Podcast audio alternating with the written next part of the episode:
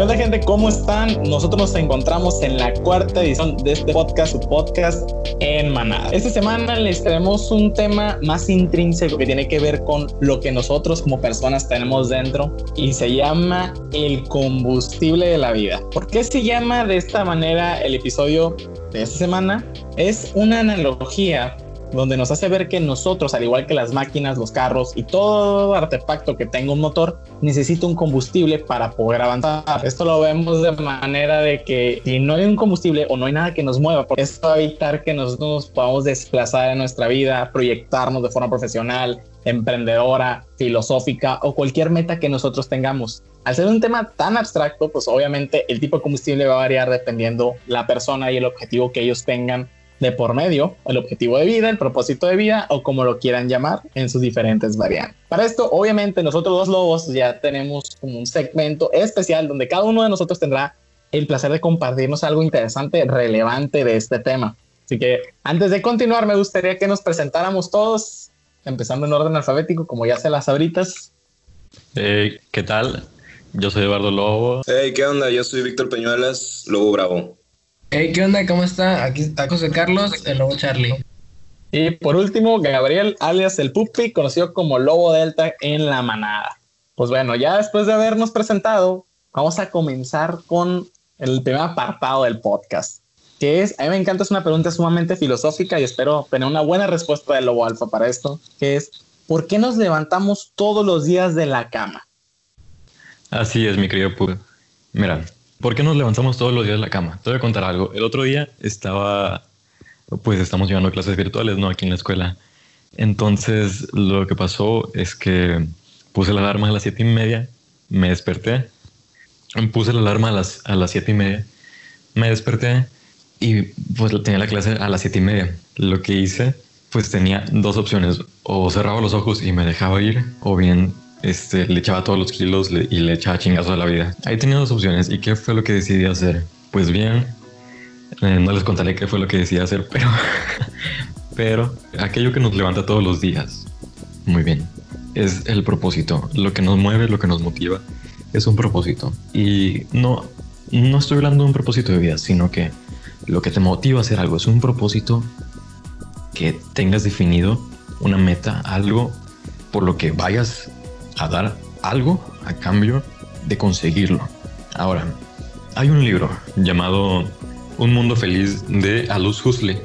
Es un libro, uff, señor, es un señor libro. Nomás le falta un bigote. Mira, en este libro eh, es una novela. Bueno, describe más bien como un mundo dominado por el consumo, la comodidad y es como una extraña novela distópica en la que es como si todos eh, llevaran una vida diseñada porque llevan una vida diseñada. Haz de cuenta que cada uno desde que es un embrión lo van modificando genéticamente para que tenga una tarea prediseñada. O sea, algunos los diseñan para que tengan trabajos este, de oficina, otros para trabajos más científicos, otros para trabajos como, como de limpieza. O sea que les dan un propósito de vida, básicamente. Y existe algo que se llama el soma. El soma es la recompensa que tienen ellos para poder, pues es una recompensa, es el equivalente del soma en nuestra vida. Sería, no lo sé, el dinero o bien likes en Instagram, likes en Facebook, este, visitas a tu podcast, no lo sé. Em, es el soma es aquello que los hacía moverse, sin embargo, aparte tenían un propósito dado. Pero el protagonista de esta novela que se llamaba Bernard Mars, él no se sentía conforme con la tarea que se le había, este, que se le había dado a él desde un principio. Y vivía, vivía más o menos como un estado de depresión en el cual se sentía vacío, no sentía un sentido de vida. Sentía más bien que no encajaba y trató de huir de esa sociedad al, al mundo salvaje, de ese futuro distópico y conoció a un salvaje, a un, a un salvaje vendría siendo una persona que no fue criada in vitro, o sea, una persona normal. Este, entonces se replantea su manera de ver la vida y se da cuenta que el soma ni nada le da ese placer, o sea, o sea, no se siente, no se siente vivo porque no tiene ese propósito. Lo que él hace es iniciar como una especie de este, propaganda sobre la vida del salvaje. Y pues al final termina levantando la, este, termina siendo ahí un desastre en, donde trabajaba él y toda la ciudad en la que él vivía, hasta el punto en el que se, le llama la atención desde la dictadura central. Está bien pacheco esto, ¿no? Pero desde como una especie de dictadura central y se le dice, oye, tú no estás haciendo lo que deberías estar haciendo, ¿qué es lo que te está pasando?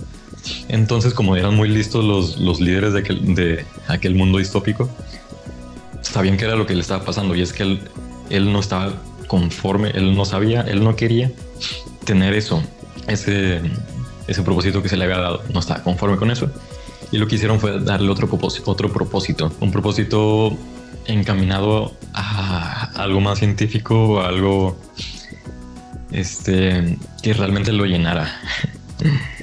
Muy bien, entonces vivimos, vivimos, vivimos en una época en la que el Soma está en todas partes y somos una sociedad súper consumista en la que quizás no todos ni la mayoría tengan un propósito y no todos se sienten motivados y muchos no tienen esas ganas de estar vivos. ok, eh, otra cosa sobre el propósito. Otro libro eh, de George Orwell mi tío, Rebelión en la Granja. En este libro se expresa más o menos como es una crítica al comunismo, vaya. Y aquí lo que narra la historia es la historia de unos coches y animales que viven en una granja. Y en esa granja se trata de... o sea, es como la revolución rusa en la granja y los cerdos vendrían siendo los soviets y el resto de las personas sería el pueblo de Rusia. Lo que pasa ahí en esa novela es que se revelan y todo y los cerdos, como son muy inteligentes, le dan un propósito a los animales y ese propósito es eh, construir una civilización sin humanos y al final termina en tragedia y está muy feo, esa, tragedia está muy fea realmente y siento que vivimos en algo así, en el que las ideas tienen personas y las personas no tienen ideas.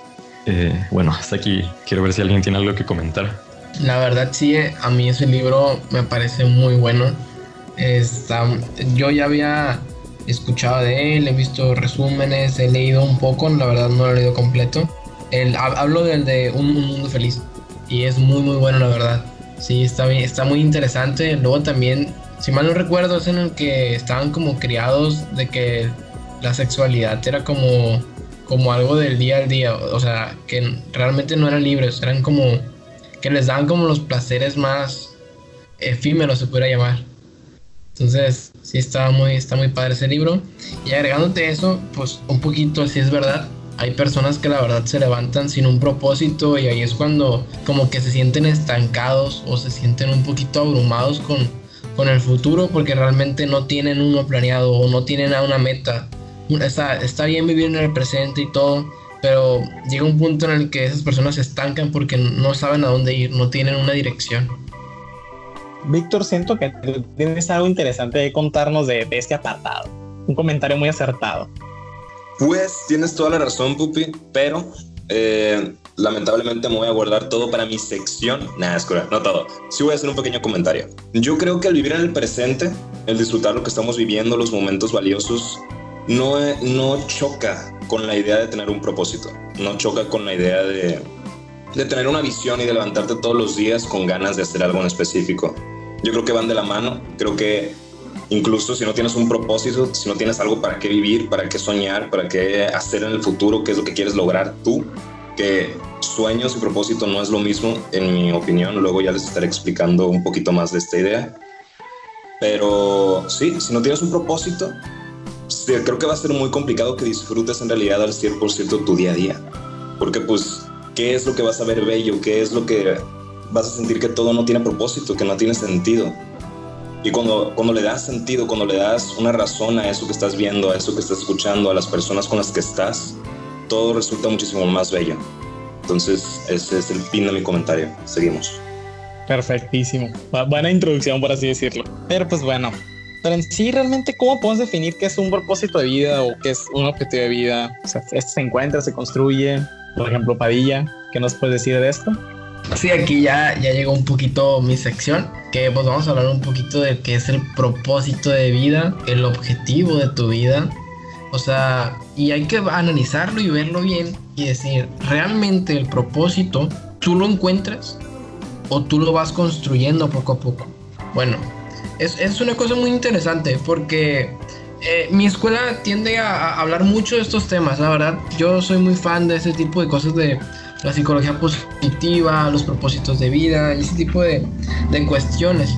Entonces, pues, cierto, o sea, la primera vez que te dicen que si cuál es tu propósito de vida, te quedas y te quedas pensando y dices, y pues, o sea, realmente no tengo un propósito, o sea, nunca me lo había planteado. Como siempre, hay gente que eh, hablo de, mi experiencia, ¿no? Entonces, me preguntaron por primera vez y yo me quedé pensando y pensando y dije, bueno, eh, o sea, típico que lo que todo el mundo dice, de que, ah, no, pues que yo quiero tener mis hijos, quiero tener mi familia, quiero tener mi carro, mi casa, pero realmente esas son como cosas que te lo van como imponiendo a la sociedad o, o, algo que ya por defecto se ve bien en la sociedad que dices de que tener tu carro, tener tu caso, tu, perdón, tener tu carro, tener tu casa entonces son cosas que, tener una familia, son cosas que ya están impuestas y es como más una norma. Pero ya te pones a pensar más a detalle y te empiezas como a autoexplorar y empiezas a analizar, bueno, pues realmente qué me gusta, realmente qué es lo que busco, o sea, y ya empiezas a analizar un poquito eh, cuáles son mis pasatiempos, en qué soy bueno, qué cosas en verdad me gustan, las amo, o sea, sí siento como como ese aprecio. Entonces poco a poco siento que al principio dices, ah, este es mi propósito de vida. Vamos a decir, ah, mi propósito de vida es hacer una fundación que apoye a los pueblos indígenas a tener desarrollo en general. O sea, desarrollo. No desarrollo económico, desarrollo. Que tengan salud, eh, bienestar emocional, que tengan una plataforma donde puedan progresar económicamente que tengan ah, una estabilidad eh, social también, que no haya problemas, que se tengan un estado de derecho. Entonces todo eso crea desarrollo, infraestructura también, o sea, entonces dices, bueno, es un, es un propósito de vida que está muy, está muy direccionado. También hay que ver cuál es la dirección que le quieres dar. Entonces yo sé que, vamos a hacerlo todavía más específico, yo sé que mi, mi, propósito de vida es hacer una fundación para los indígenas que fomente el desarrollo en la zona de la selva lacandona. Dices, ah, ok. Y después te puedes lo más específico todavía a determinados grupos. Entonces ya le vas dando una dirección. Esa es una dirección muy, muy específica. Pero hay veces que tu propósito de vida empieza con algo más simple, como, oigan, ¿saben qué? Mi propósito de vida es tener mi propia empresa. Y es respetable, todo el mundo tiene su, su, vaya, lo que necesitan, o sea, lo que quieren, lo que están pensando en realizar. Entonces, pues ese es un propósito de vida, ¿no? Es darle un sentido, una dirección a tu vida, a tus esfuerzos, a tu energía. Entonces hay maneras de realizarlo, diferentes maneras. Hay veces que es más fácil, hay veces que es más difícil. Ciertamente un propósito de vida no es lineal. Cuando tú sigues una meta vas a tener altos y bajos. Entonces es importante que siempre mantenerse fiel a lo que se quiere y les digo, o sea, mantenerse fiel en el objetivo. Y al fin y al cabo es, muy importante, o sea, sientes como satisfacción. Lo que pueden hacer es como dar pequeños como saltitos, ¿saben cómo? O sea, digamos, mm, tengo una meta muy larga. Entonces lo que hago es que la divido en pequeñas metas cortas. Y es como subir escalones. No es lo mismo subir todas las escaleras a subir los escalones. Puede que en un escales otro te caigas uno, te escales tres, te caigas dos, y poco a poco vas subiendo las escaleras hasta llegar a tu destino. Entonces, no sé si tengan algo que decir, compañeros, acerca del propósito de vida. La verdad, se me hace un tema muy interesante. Es una cosa que yo siento, la verdad, mi opinión, eh, ya para darle un poquito más de dirección a esto, es que se va construyendo poco a poco. Sí es verdad que tú puedes encontrar en dónde quieres llevar a cabo tu vida, cómo lo quieres definir, todos estos propósitos. Pero yo concuerdo que se va construyendo poco a poco, paso a paso. Pues en efecto, yo también considero que se construye. Fíjate, esto fue algo bien, bien curioso. Porque pues obviamente uno impregnado por la universidad, pues dice, sí, hay que encontrar nuestro propósito de vida, o sea, pero te, o sea, te, tú, pero ¿cuál es mi propósito? O sea, porque, ¿qué debería estar haciendo yo? O sea, ¿qué considero importante? Y entra algo bien interesante que es lo abstracto que es realmente un propósito de vida. O sea, porque no es lo mismo el que quiere hacer la fundación para hacer a la candona a, por ejemplo, que mi propósito de vida, al menos en esta etapa de en la que estoy viviendo, porque también hay que saber que evoluciona y va en constante cambio dependiendo de qué estamos viviendo. Yo diría que es generar la conciencia del involucramiento en la sociedad para que vean que el real cambio está en nosotros y podamos llegar a lo que estamos destinados a hacer como país, como comunidad, como universidad o como personas. Yo siento que ese es mi propósito de vida. Quiero pensar que al menos siempre que estoy con ustedes o con quien sea, estoy dando consejos, puntos de vista y tratando de impulsarlos a hacer algo más. Si no lo he hecho, perdónenme, les he fallado, pero pues hay que ser conscientes de que también somos personas y pues tenemos problemas en la casa, agobiarnos, no sé, distracciones, eh, a lo mejor el ánimo está al 100 o está al 50, pero pues el punto aquí es siempre entregar tu 100% de ese día. Y yo concuerdo en estos aspectos contigo, pero yo considero que todavía más de encontrar si realmente se construye en base a las experiencias que vas viviendo, dándote cuenta qué es lo que no te gusta, qué es lo que te gusta, los problemas que detectas, no sé, como sociedad, o las soluciones que te gustaría brindar en lugar de problemas, ¿no? Porque también a veces el propósito de vida de alguien a lo mejor no resolver un problema, sino de brindar mejores soluciones a las que ya existen para hacerlo, no sé, más rápido, más eficiente, más barato, más preciso, yo qué sé. Pero siento yo que se construye, obviamente se tiene que encontrar, pero se encuentra construyendo y haciendo. ¿Alguien más? Yo tengo una pregunta. O sea, construyéndolo en base a lo que no te gusta y lo que no y lo que te gusta. O sea, va a sonar muy muy tonto, pero ¿cómo lo haces para saber qué es lo que te late y qué no y qué es lo que no te late? La neta, me encanta esa pregunta porque la respuesta es tan sencilla, es como haciéndolo. Yo te voy a poner un ejemplo súper sencillo. A mí me encantaba hacer eventos, pero no me encantaba hacer flyers. Yo odiaba hacer flyers, te lo juro. Vas a hablar de que, güey, qué pedo, o sea, necesitas un flyer para cada evento que hacías. Yo te prefería delegarlo porque era algo que me consumía mucha energía, no era muy bueno en eso y, y, yo no sentía mucha importancia en él. Yo sé que es fundamental para la promoción de un evento, por ejemplo. Tiene que ser atractivo, tiene que estar relacionado a esto, pero a mí se me hacía más fácil darle toques o mejoras, por así decirlo, según mi criterio, a yo crear. Para mí, pues, presentaba como un. En inglés le llaman struggle, creo que en español viene siendo como un. A ver, allí me, me falló mi español por un segundo y eso que es mexicano. Como nuestro estrés, struggle. ¿Cómo lo traducirías? Complicación. complicación, ándale, como que se me complicaba mucho y yo sentía que no le estaba echando tantas ganas. Si alguna vez viste mis flyers, que seguro están por ahí en la carpeta de, de Google Drive, de, de, lo que hacíamos en el IMEF universitario, pues verás que algunos eran, la mayoría eran buenos porque Julio, el vicepresidente, los hacía. Yo no sé por qué los vicepresidentes tienen esa habilidad nata, pero es a lo que me refiero. Yo me di cuenta que para el diseño yo no era bueno, pero era bueno para hablar en público, para dar sesiones informativas, para sacar soluciones cuando las cosas se rompían, por así decirlo. O sea, como cuando llovió le cayó un árbol al auditorio y tuvimos que sacar una trilla fiscal en algún momento. Y fue cuando me di cuenta que eso me gustaba y a eso me gustaría dedicarme. Y cuando me di cuenta que lo mío no era el diseño. Entonces, a eso me refiero con que se construye, porque me di cuenta que me gusta hablar, que me gusta solucionar problemas, pero no me gusta diseñar. Así ya vas como que viendo tú para dónde te vas construyendo. Ok, entonces, si no eres bueno en algo, o sea, no, perdón, si eres bueno en algo, pero realmente eso no te gusta, entonces, ¿qué pedo ahí? Bueno, no, a ver, de nuevo, de nuevo. Si, si eres bueno en algo, pero eso no te gusta, realmente, pues no estás consiguiendo tu pasión. ¿Cómo consigues tu pasión? Pues simplemente así como dijiste tú, construyéndolo. ¿Qué quiere decir esto? Experimentando. Mientras experimentas más, más vas a saber qué es lo que no te gusta y qué es lo que te gusta. O sea, mirándolo por el lado, o sea, checando qué es, qué es lo que, no necesariamente en lo que eres bueno, sino en lo que te gusta. Porque si te gusta algo y le metes pasión, si le metes, o sea, como ahí dicen, 10 mil horas, vas, vas a llegar a ser un experto en ese tema, eso, en esa actividad. Sí, exactamente. Yo tengo un comentario que hacer, es breve. Yo creo que lo que acabas de decir tú, Lobo, es crucial, güey. Es una pregunta que nos hacemos todos. Güey, es que me encantan las matemáticas. Güey, es que soy súper bueno tocando instrumentos. Güey, es que se me da, no sé, el, hablar en público, pero es que no me gusta, güey, no me llama la atención, no es por ahí, prefiero hacer otras cosas, prefiero jugar fútbol, prefiero hacer qué sé yo.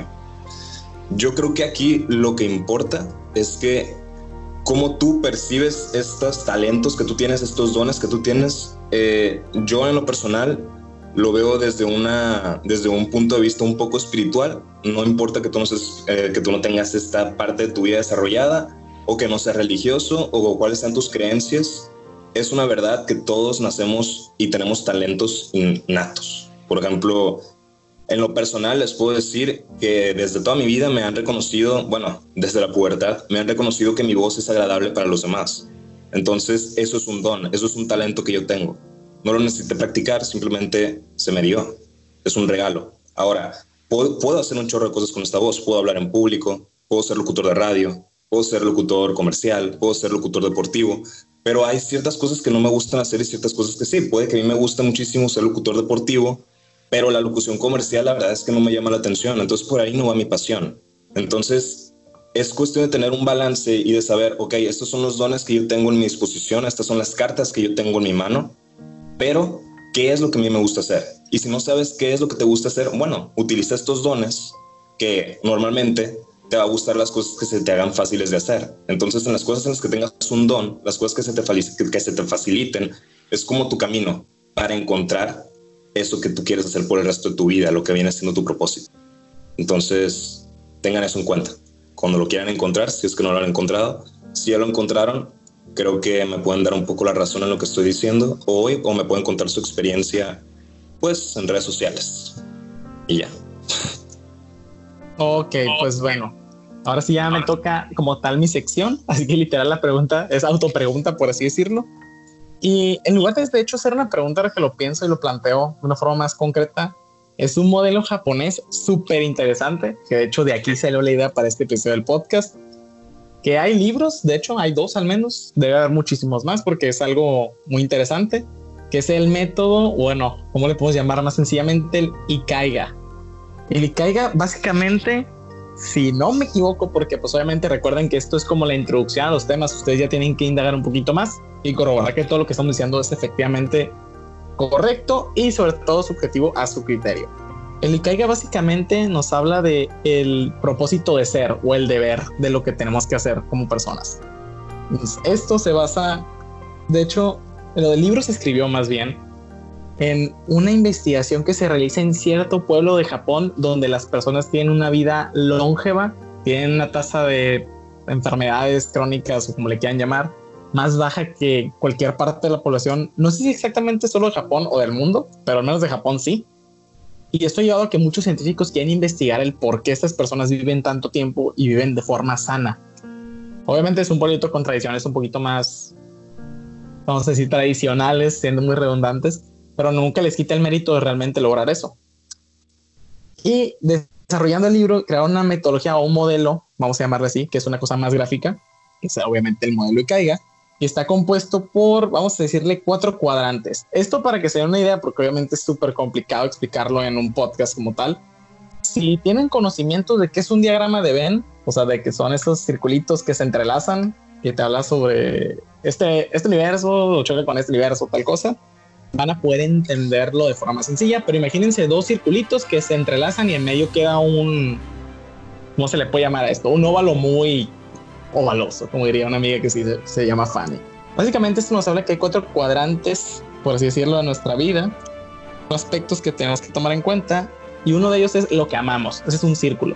Lo que amamos es lo que hacemos sin que nadie nos los pida, que son cosas placenteras, no necesariamente a corto plazo ni a largo plazo, simplemente cosas que nos gustan. Ese sería como nuestro primer circulito. Nuestro segundo circulito sería aquello en lo que somos buenos, que de hecho son palabras que se han repetido mucho en el podcast. Como Víctor tiene un talento nato para tener una voz agradable y concuerdo, la verdad no lo, no, no vamos a desmentirlo porque es verdad. O sea, yo creo que todos los que escuchan el podcast dicen, wow, la voz de Víctor. O sea, ya me lo imagino diciendo algo. Que estaría padre que al final de este podcast dijeras alguna frase como de Thanos o algo así. Entonces, si estos dos círculos de lo que amas y aquello en lo que eres bueno se relacionan, básicamente ahí encuentras tu pasión, porque eres bueno para algo y lo amas. Por ejemplo, A mí me gusta hablar en público, no me considero súper bueno, pero estoy consciente que soy bueno en eso. La verdad me encanta y puedo considerar que es mi pasión porque es algo que me encanta. Hablar es algo que amo con todo mi corazón. Ahora, el tercer círculo dice aquello en lo que pueden pagarte o generar dinero. Y vamos a decir el cuarto de una vez, que es lo que el mundo necesita.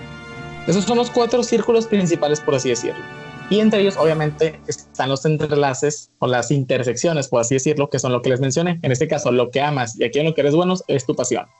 Ahora, en lo que eres bueno y en lo que te pagan debería de ser tu profesión. En este caso ya me gusta mucho hablar y me podrían pagar, no sé, a lo mejor como locutor de radio, como locutor comercial a lo mejor, o como, no sé, a lo mejor entrevistador, por así decirlo. Pero como es algo que me gusta, pues se puede decir es en lo que podría ser mi profesión, porque es algo que me encanta y es algo por lo que me pueden pagar. Más bien, es algo en lo que soy bueno y en lo que me pueden pagar.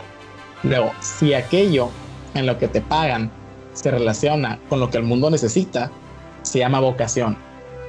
Por ejemplo, a mí que me gusta mucho hablar, obviamente hablo de mi para que está más fácil de entender. A mí que me gusta mucho hablar, a lo mejor me doy cuenta de algunas necesidades que tiene el mundo.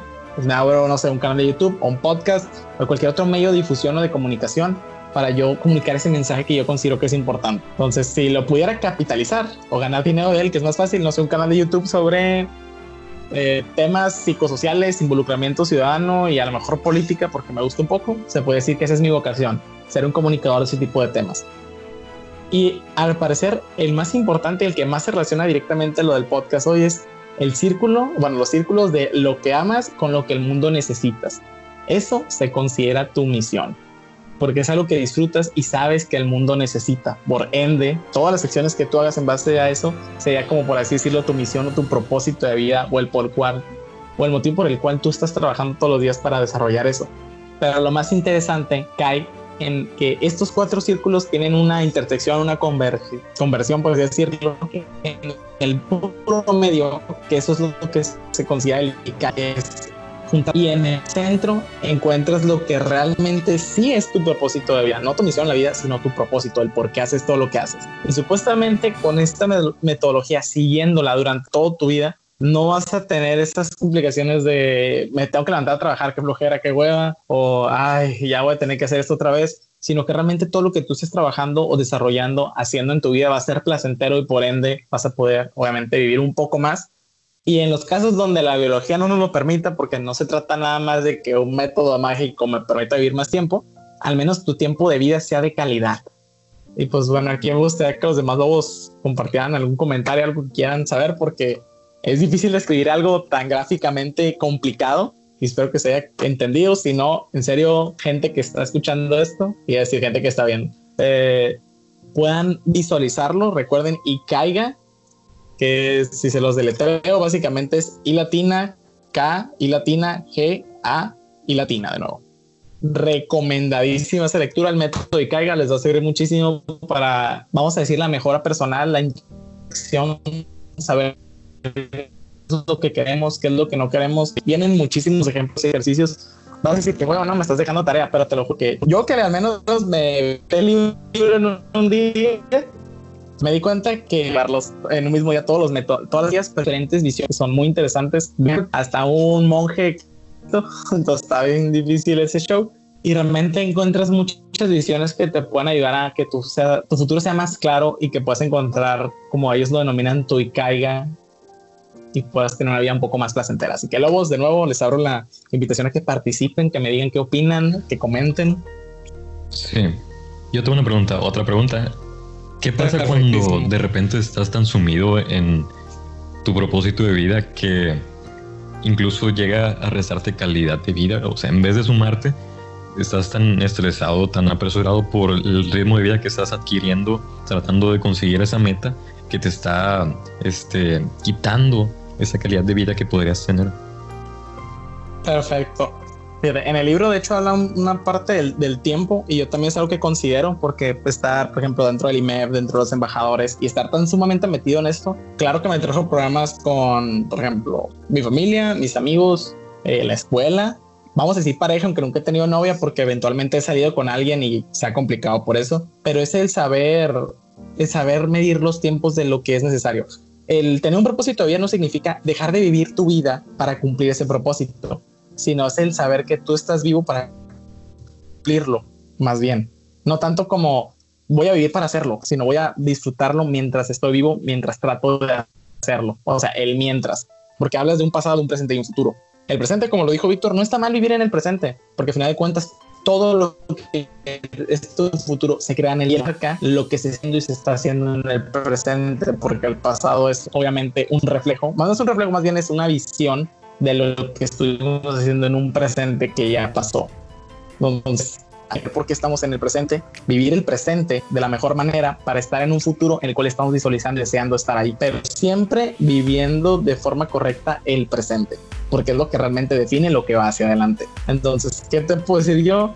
De esto es no se trata de vivir en tu propósito de vida todo el tiempo, sino saber que vives para cumplirlo. Pero sí es un es algo interesante, hay que sabernos medir, hay que sabernos diversificar porque también te puedo preguntar a ti, ¿qué punto tiene vivir nada más para cumplir el propósito y simplemente dejar de existir? Serías como una máquina. Por ejemplo, si yo creo, no sé, un carro, ¿cuál es el propósito de un carro? Transportarnos y movernos. Y ya, es más, ni siquiera es ese, es movilizar. Entonces, pero le damos un propósito diferente lo hace como más bonito o hermoso. A veces vemos gente que se lastimó, a veces movemos víveres, a veces movemos a las personas y inconscientemente a veces vives momentos increíbles dentro de él. Entonces, el propósito te va cambiando y por ende tienes que ir tú evolucionando y administrando súper bien tu tiempo para no causarte la mayor cantidad de problemas. Pero eso también deriva de otros aspectos como el con quién te juntas, porque ya ven que escuchan eso de que somos el promedio de las cinco personas con las que nos juntamos, es darnos cuenta si nos va a tener un problema o no. Y siento que más o menos esos aspectos que les mencioné pueden responder medianamente tu pregunta, pero realmente no hay una respuesta exacta porque es tan subjetivo que a lo mejor yo te puedo decir a ti, a lo mejor yo no me mataría por mi propósito de vida, me gusta cumplirlo, pero también estoy consciente que tengo que sentir placer en el presente y visualizar el futuro y obviamente ver hacia el pasado.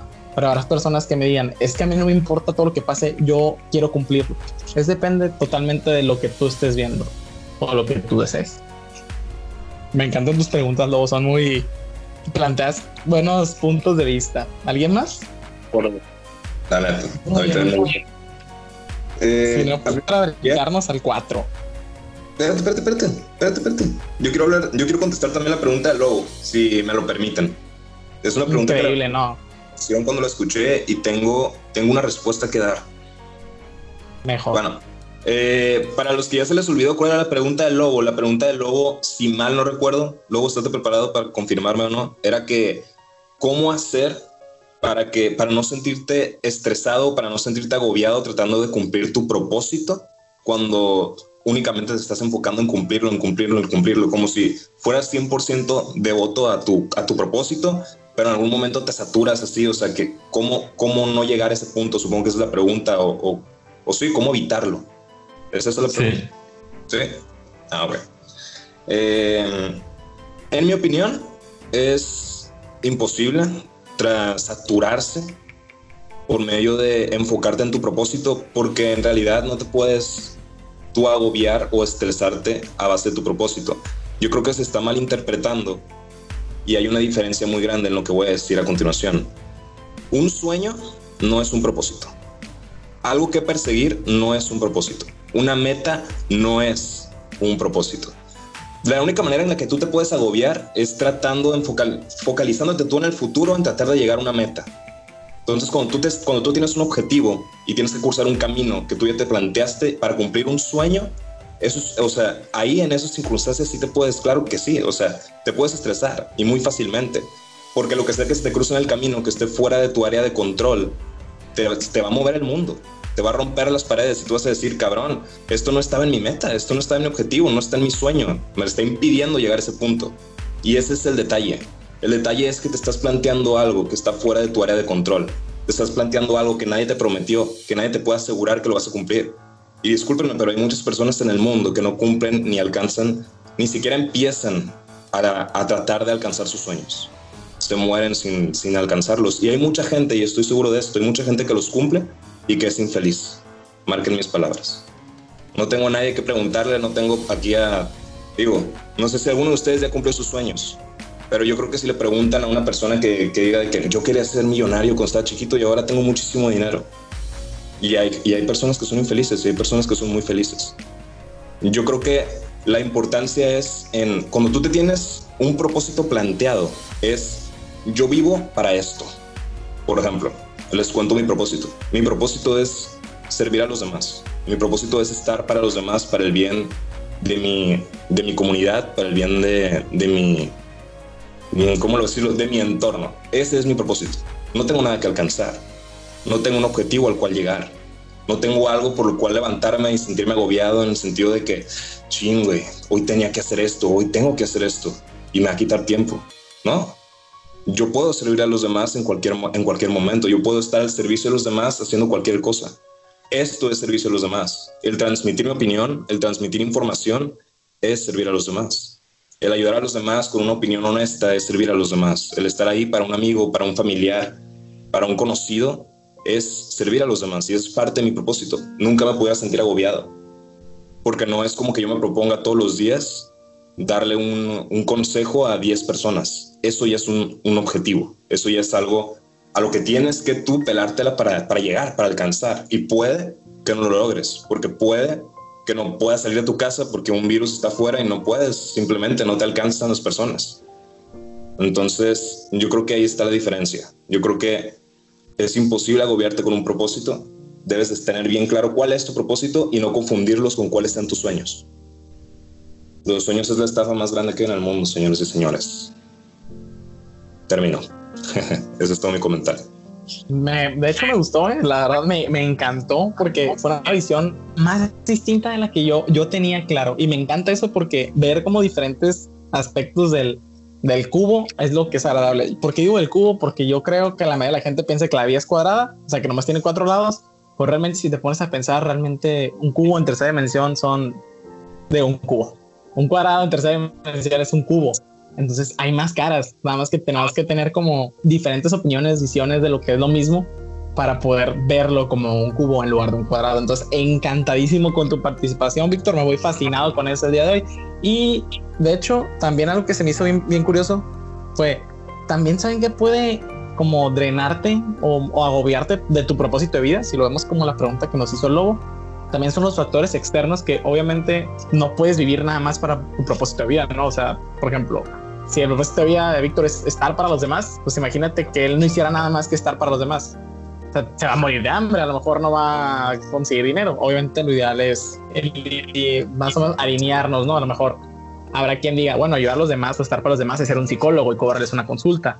O a lo mejor estar para los demás puede ser un consejero o un, un life coach, por ejemplo pero eso es como lo que ustedes deberían de hacer, pero también tienen que tomar en cuenta que pues, somos seres sociales y eventualmente la sociedad requiere de nosotros y nosotros requerimos de ella y eso nos puede agobiar, pero no debemos de confundirlo con el estar cansados de lo que nos gusta hacer.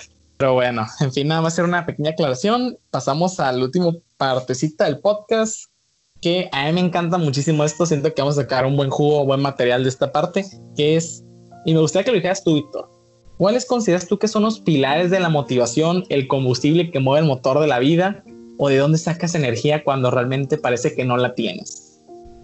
Un tema muy interesante, definitivamente. Antes de proseguir, quiero darle las felicitaciones y darle las gracias a mi compañero Gabriel, porque la verdad a él se le ocurrió este tema fascinante que a mí me encanta y creo que sí ha sido uno de los mejores capítulos hasta el momento. Así que, Pupi, Aparte de que gracias por los piropos, la verdad es que viste en el clavo, amigo. Está genial este tema. Ahora sí, ya entrando lleno. ¿Cuáles son los pilares de la motivación? Ahí les va. Estén atentos.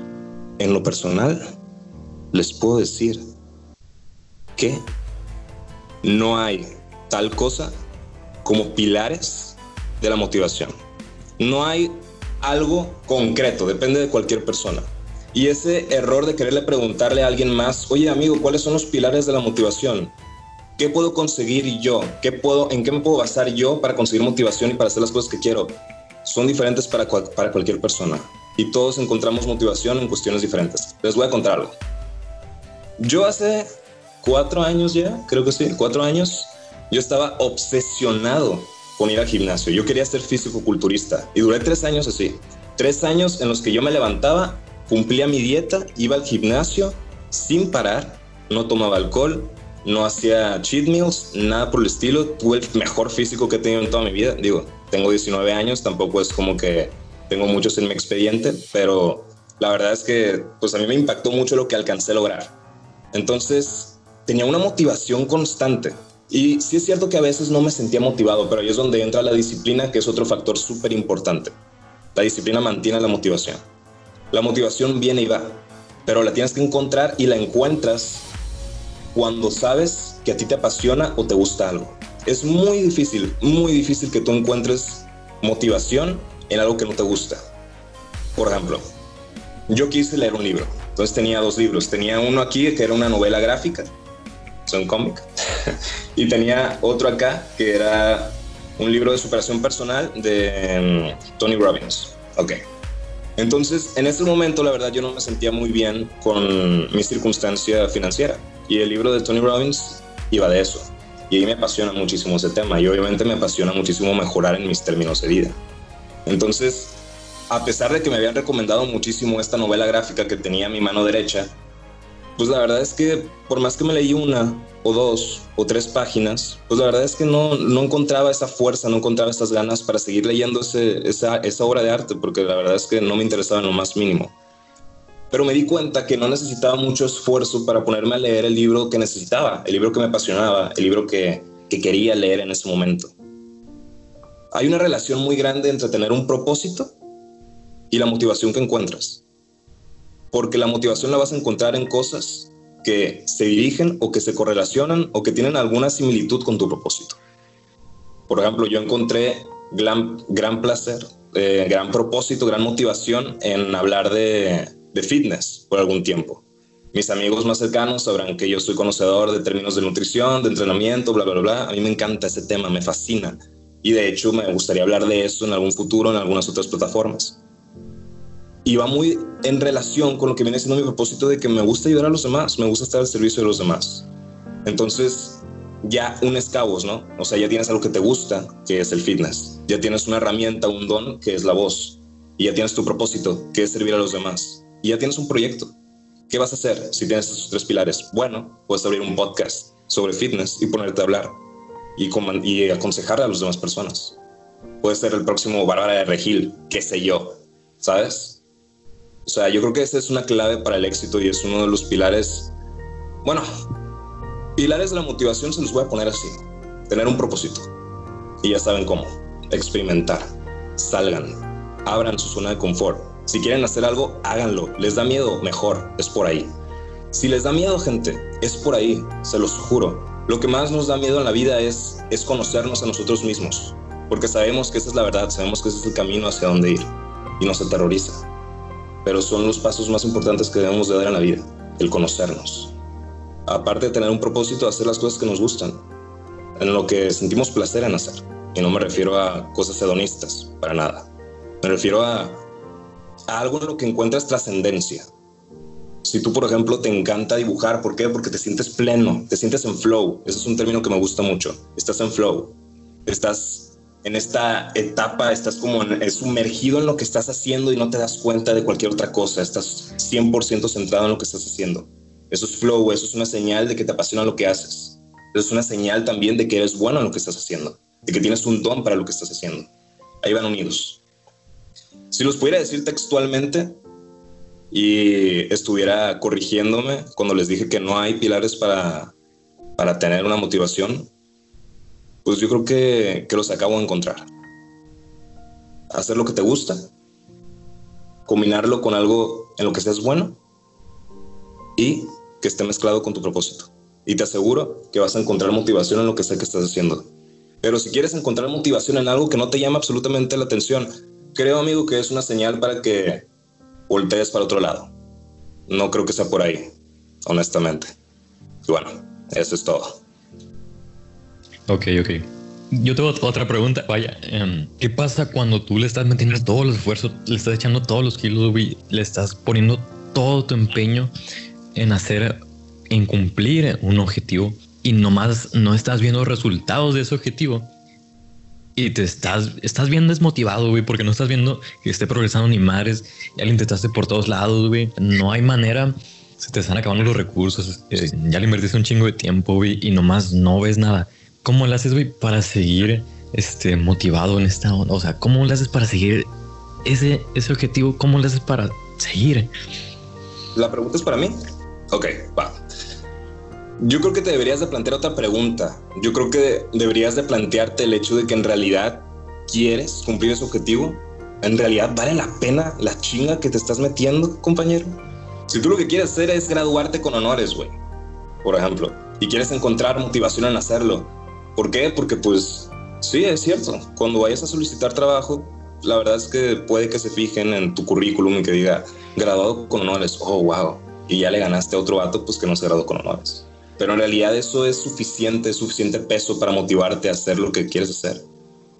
Yo creo que tienes que plantearte y aceptar que en algunas circunstancias vas a tener que renunciar a tus objetivos y a tus sueños.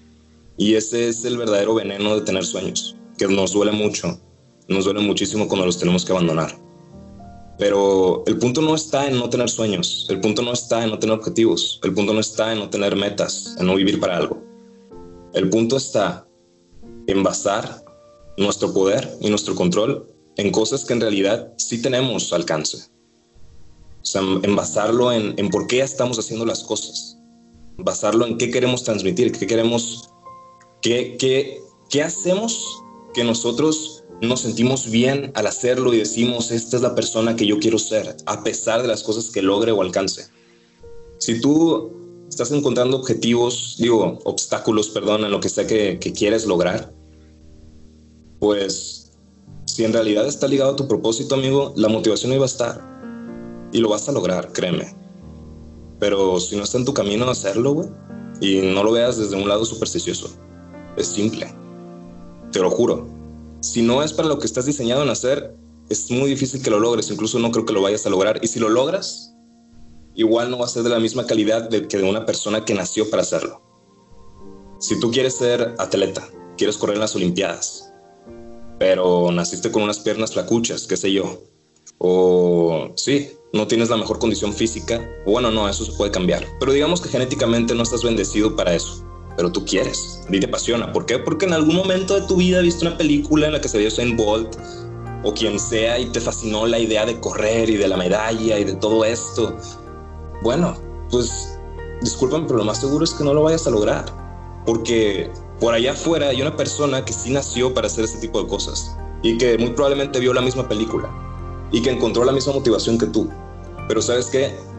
En él sí se va a mantener esa motivación, porque él sí va a estar creciendo, él sí va a estar superando esos escalones, mientras que tú no, tú te vas a topar con la misma pared y la misma pared y la misma pared, hasta que te des cuenta que estabas enfocando tu atención en algo que no era para ti.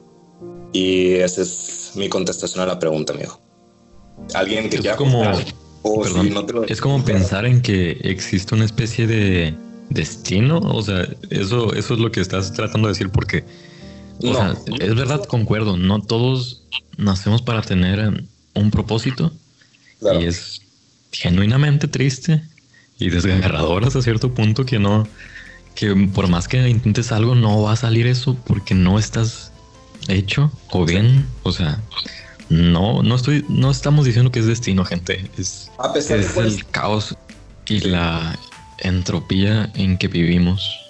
Yo creo que a pesar de que sientas que es destino o no es destino, no importa, vale madres, es lo mismo, es la realidad. Si es destino, si tú crees en el destino, yo no tengo nada en contra de ello. Si tú crees en el destino, crees que tienes un propósito por el que naciste, que crees que Dios te dio dones, que te dio algo para que vivir, pues funciona.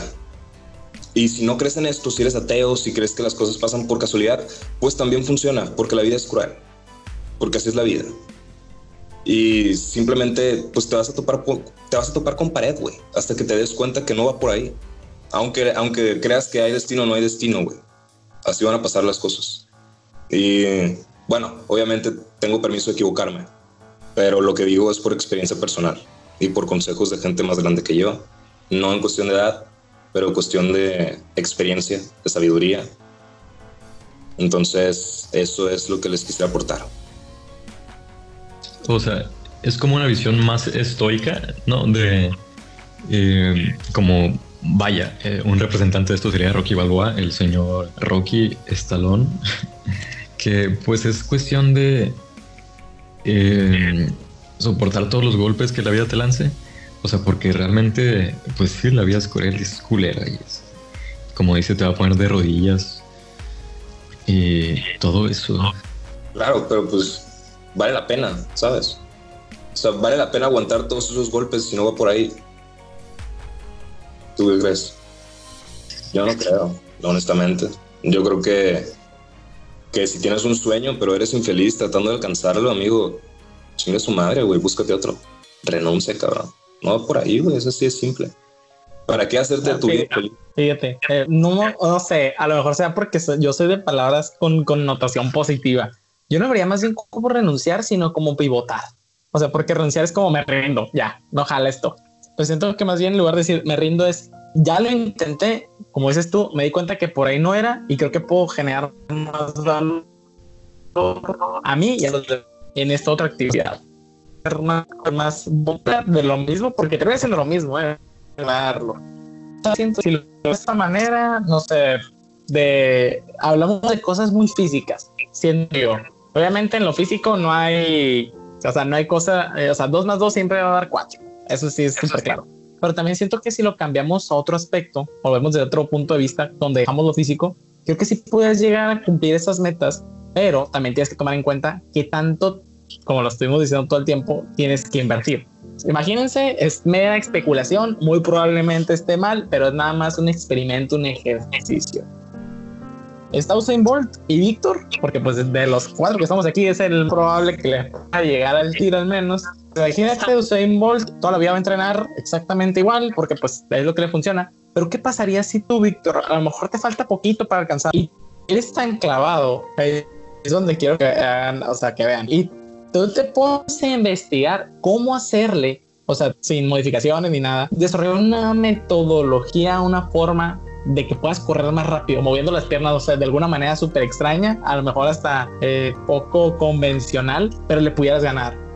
O sea, a lo mejor es biológicamente imposible y seguramente sí lo es.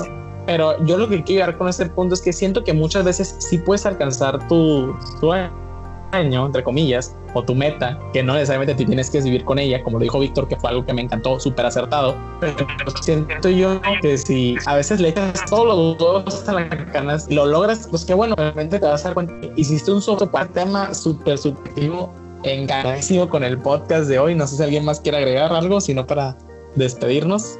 A mí me encantó la analogía, güey, honestamente. Yo nomás para concluir, exactamente, 2 más 2 es 4, pero 3 más 1 también es 4. ¿Saben? 4 más 0 también es 4.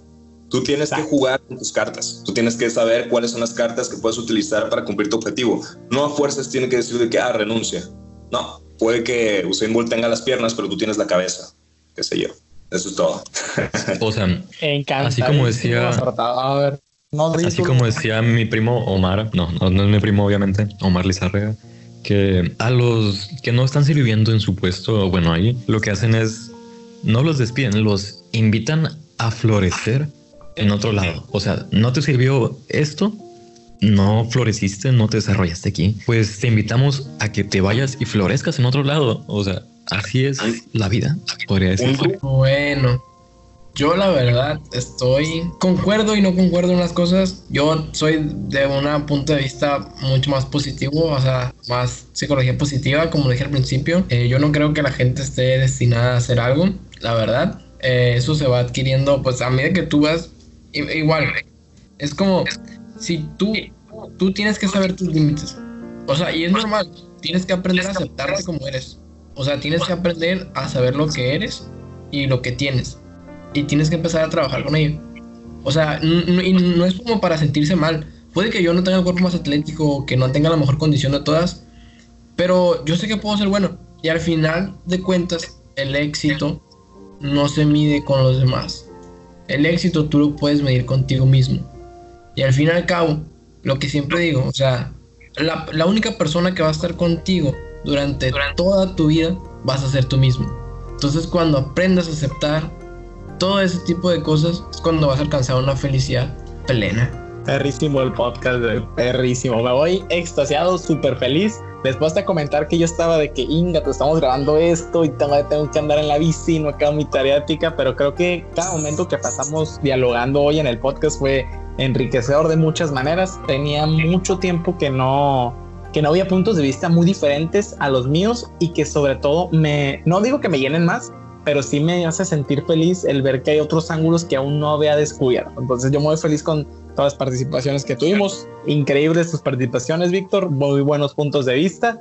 Que no lo confundan con pesimismo, sino con un hiperrealismo, porque realmente todo lo que dijo él es 100% real. Ya que lo queramos maquillar con palabras más bonitas o verlo de un ángulo diferente, ya es un asunto totalmente aparte, porque pues cada quien interpreta la vida como la quiere ver Luego, tus preguntas súper puntuales, encantadísimos, cosas que yo tampoco me había preguntado y que gracias a esas participaciones, pues me voy más enriquecido.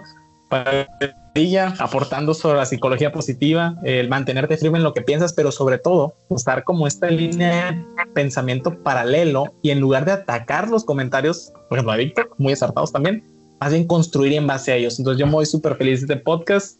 Eh, no sé si quieran agregar algo más o ya empezarnos a despedir ahora sí. Pues yo creo que ya, pues ya, ¿no? A despedirnos. sí, sí, perfecto. Empezamos, Lobo. Sí, bien. Me encantó igual, Pupi. Eh, excelente podcast. Vaya, una hora de grabación. Quién sabe cuándo termina el podcast ya en final. Sí, es una plática. Vaya, el propósito de vida es algo de lo que puedes hablar toda la vida y que quizás nunca llegues a una este, a un consenso con alguien, pero sí, es, es, muy bonito todo lo que dijeron aquí. Sí, dan ganas de llorar, carnal.